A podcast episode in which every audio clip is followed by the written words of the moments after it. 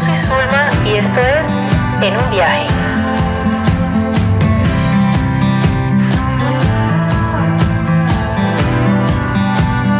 En un viaje. Una historia viajando. Hola, mi nombre es Alexandra Salazar y agradezco a Zulma por invitarme a grabar uno de sus episodios para este reencuentro de aventuras que se llama En un viaje. Bueno, estuve pensando un montón en cuál de todas las historias contar. Eh, quería contar algunas de la India, que fue mi viaje más reciente, pero decidí contar otra diferente que pasó hace ya un buen tiempo. Esta historia empieza en un tour que hice por trabajo eh, en Centroamérica. Resulta que cada que viajaba de esta forma, siempre me tomaba al menos un fin de semana para poder conocer un poquito más de esos países que visitaba. Y esta pues no fue la excepción. Me encontraba entonces en Guatemala. Eh, antes de salir a viajar siempre exploro un poco qué lugares importantes o atractivos tiene el país para conocer. Así cuando llego ya tengo eh, tengo tan corto tiempo, tengo planeado a dónde ir y cómo llegar. Entonces estaba en Guatemala, había encontrado en un blog de viajeros una ciudad llamada Tikal, una ciudad maya. Eh, Guatemala comparte esto con México ya que los mayas ocuparon una gran extensión de territorio y eran una civilización eh, de bastante número de habitantes. Eh, resulta que Tikal lo encontré en un blog donde hablaban que incluso era una ciudad donde se había eh, grabado eh, una parte de uno de los episodios, del tercer episodio para ser exactos, de la Guerra de las Galaxias, serie de la cual soy un poco fan.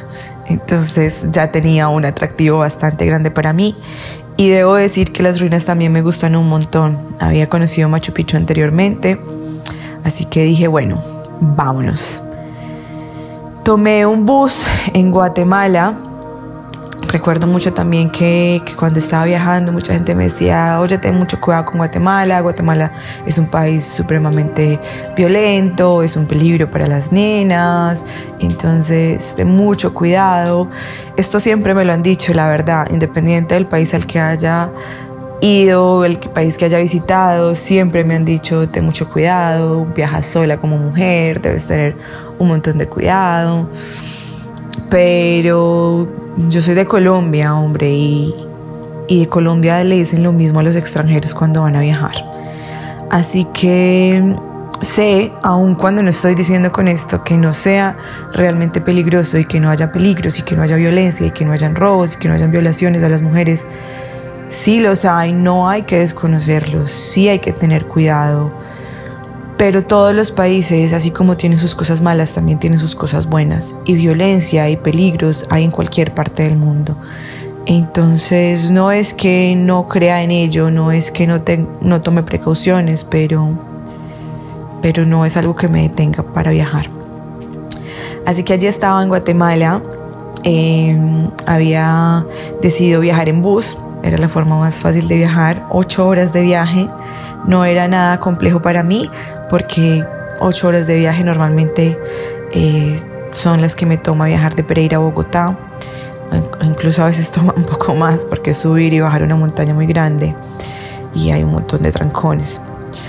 Pero dije, bueno, son ocho horas, no es mucho tiempo. Como solo tenía un fin de semana, decidí viajar en la noche. Me ahorraba la estadía y me ahorraba el tiempo.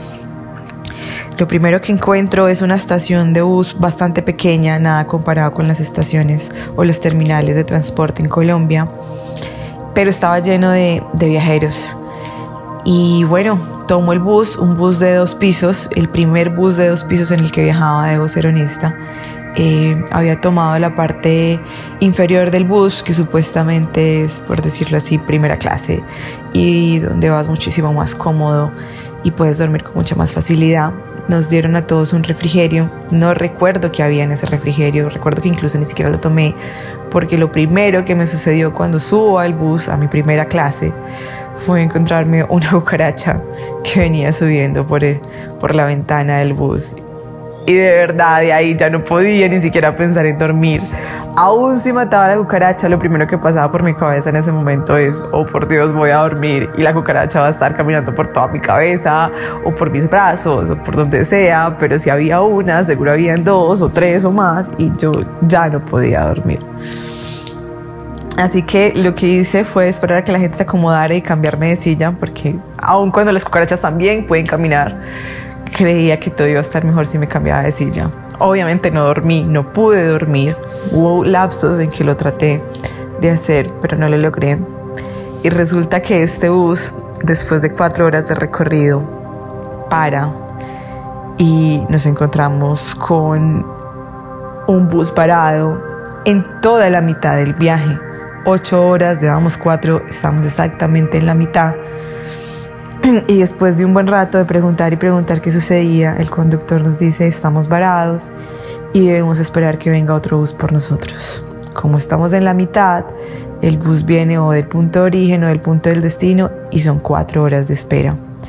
Así que aquel viaje que eran solo ocho horas y que estaba milimétricamente calculado, obviamente uno aprende que cada que viaja hay que tener en cuenta este tipo de inconvenientes, sobre todo en buses que se pueden varar.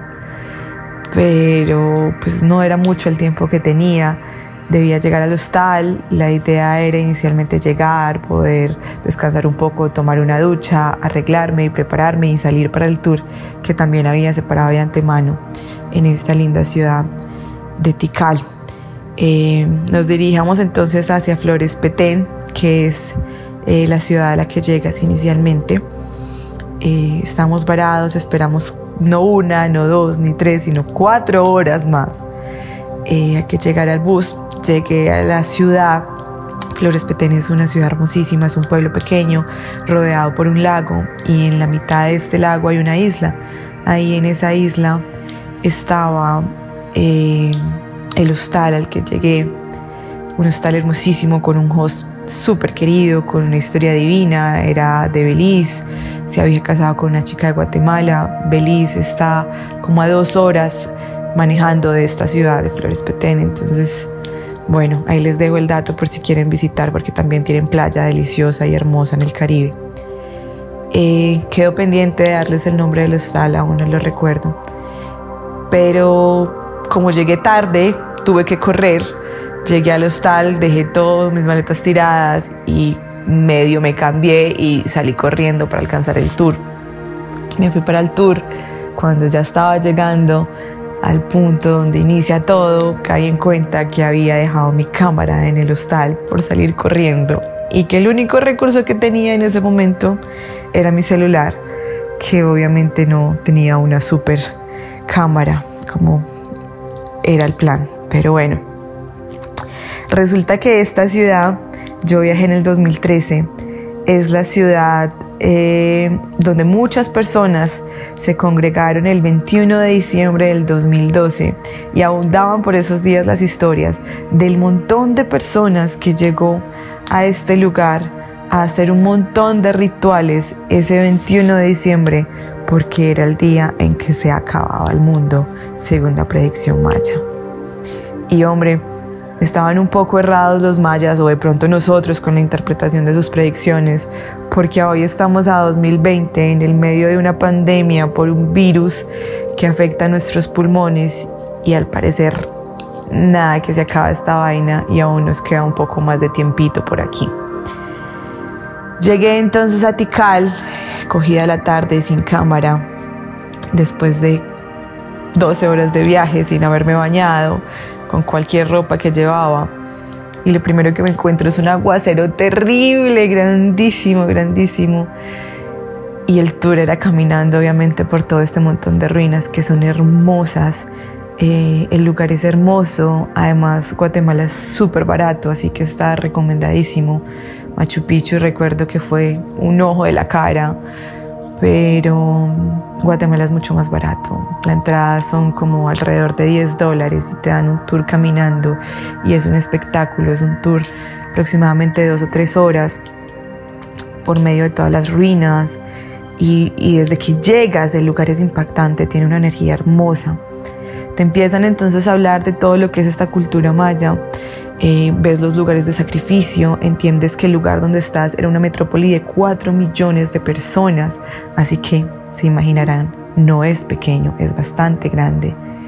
Eh, tiene unos lugares hermosos, tiene el templo del jaguar, que no se lo pueden perder, eh, tiene unas pirámides que aún están cubiertas por todo el pasto, eh, árboles incluso, entonces ves unas montañas perfectamente triangulares y te das cuenta que debajo de todo ese montón de árboles y pasto y todo lo que hay, hay realmente una pirámide construida en roca.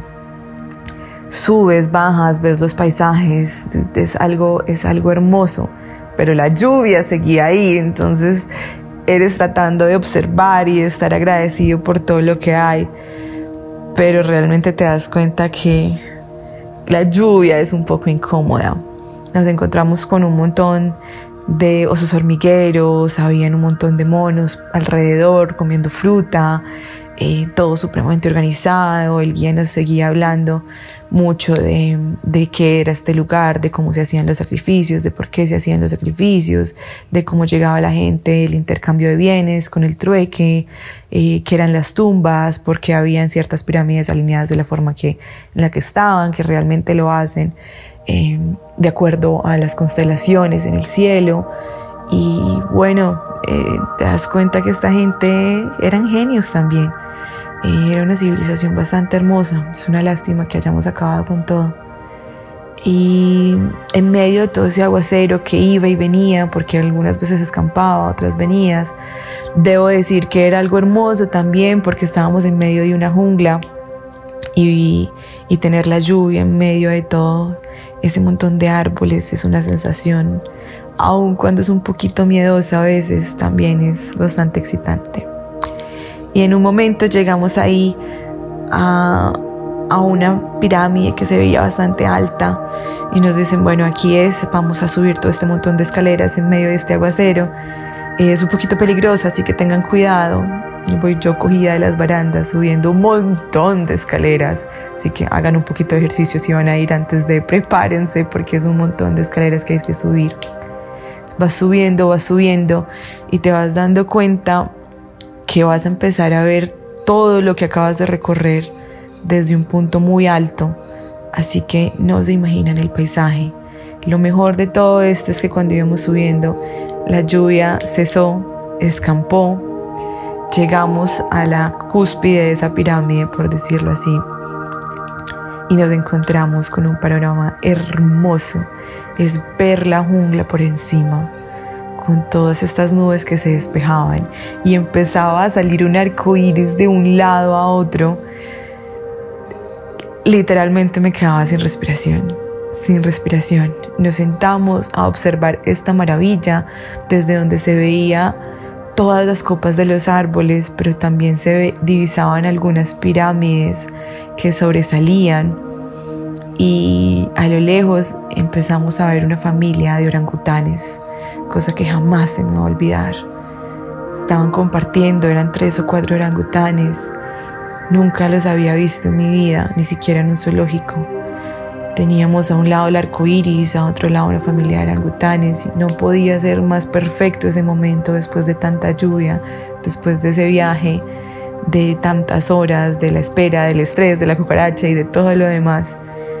No podía parar de admirar tanta belleza que nos da el universo, en toda esa energía acumulada, con todo lo que habíamos conocido ese día, con todo lo hermoso de las historias, aun cuando también había sangre por, por tantos sacrificios.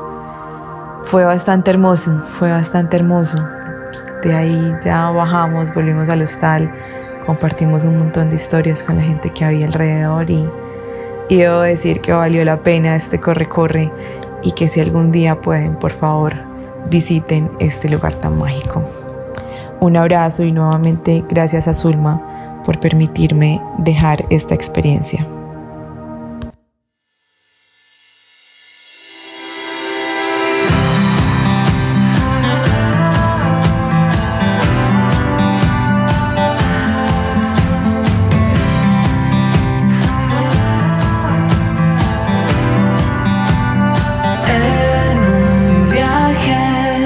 Historia viajando.